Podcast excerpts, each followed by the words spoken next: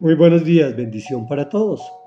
El tema de hoy se llama Examinemos juntos este caso y es la primera de dos entregas en que dividimos el capítulo 34 del libro de Job. Iniciamos el segundo discurso de Eliú y dice así.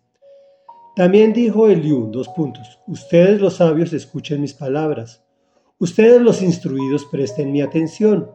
El oído saborea las palabras como saborea el paladar la comida.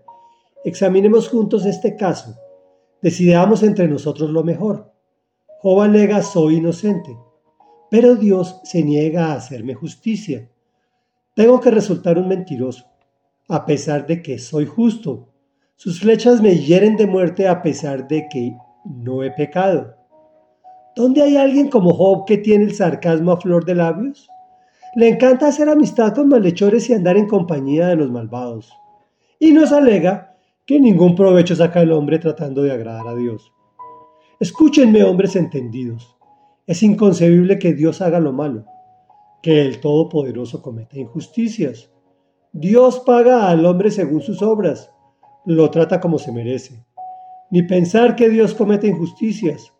El Todopoderoso no pervierte el derecho. ¿Quién le dio poder sobre la tierra? ¿Quién lo puso a cargo de todo el mundo? Si pensara en retirarnos su espíritu, en quitarnos su hálito de vida, todo el género humano perecería. La humanidad entera volvería a ser polvo. Comentario.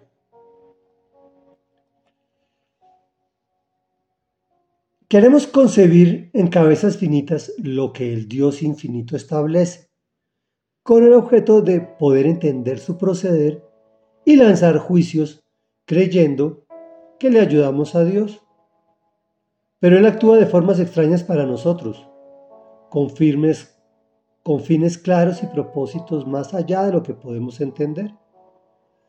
Todos conocemos buenas personas con problemas de toda índole. También conocemos gente abiertamente mala, que aparentemente le va muy bien.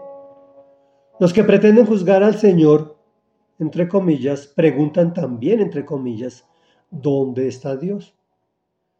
Pero la palabra con mayúscula expresa literalmente que no nos fijemos en eso, como diciendo que eso no es de nuestra incumbencia, que fijemos nuestros ojos en Jesús y simplemente hagamos lo bueno, lo que le agrada.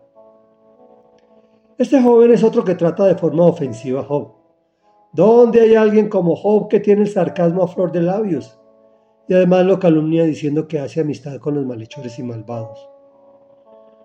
Si bien es cierto que Dios paga al hombre según sus obras en esta tierra, lo más probable es que apenas sea un reflejo de lo que va a pasar en la eternidad.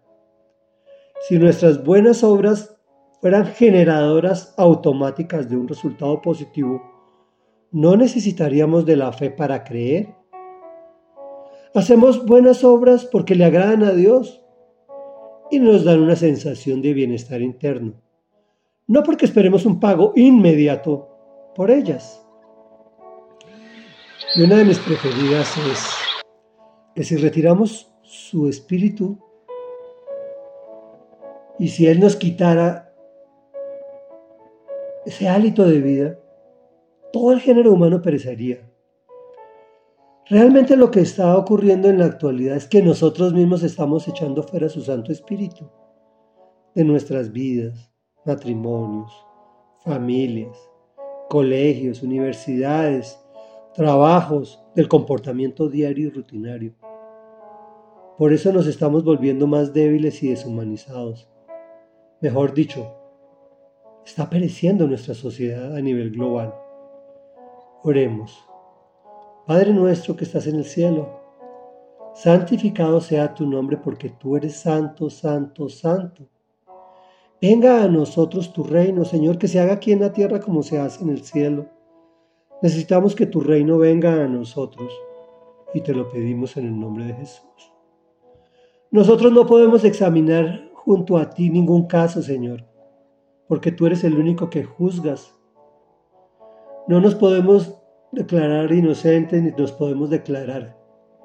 Sería más lógico declararnos culpables, porque sí hemos hecho lo malo delante de tus ojos. En muchas oportunidades hemos sido los malhechores, hemos sido los malvados.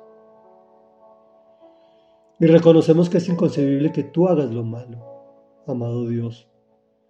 Porque tú eres todopoderoso y no cometes injusticias. Y nos pagas según nuestras obras. Pero lo más probable es que sea en la eternidad. Pues tú tienes establecido un tiempo y un momento para cada cosa. Hoy reconocemos, Señor, que es a través de tu Hijo Jesucristo, quien pagó en la cruz por nuestros pecados, que nos permite venir a tu presencia de forma tranquila, sabiendo que tú nos vas a perdonar cuando te pedimos perdón, y que tú nos tratas como un Padre amoroso cuando nosotros declaramos que somos tus hijos y te recibimos en nuestro corazón. Por eso hoy venimos confiadamente a decirte, Señor, no podemos ser elementos de juicio, Señor, solamente somos elementos, somos criaturas y tú eres nuestro creador. Por eso descansamos en ti y en tus justos juicios y lo hacemos en el nombre poderoso de Jesús. Amén y amén.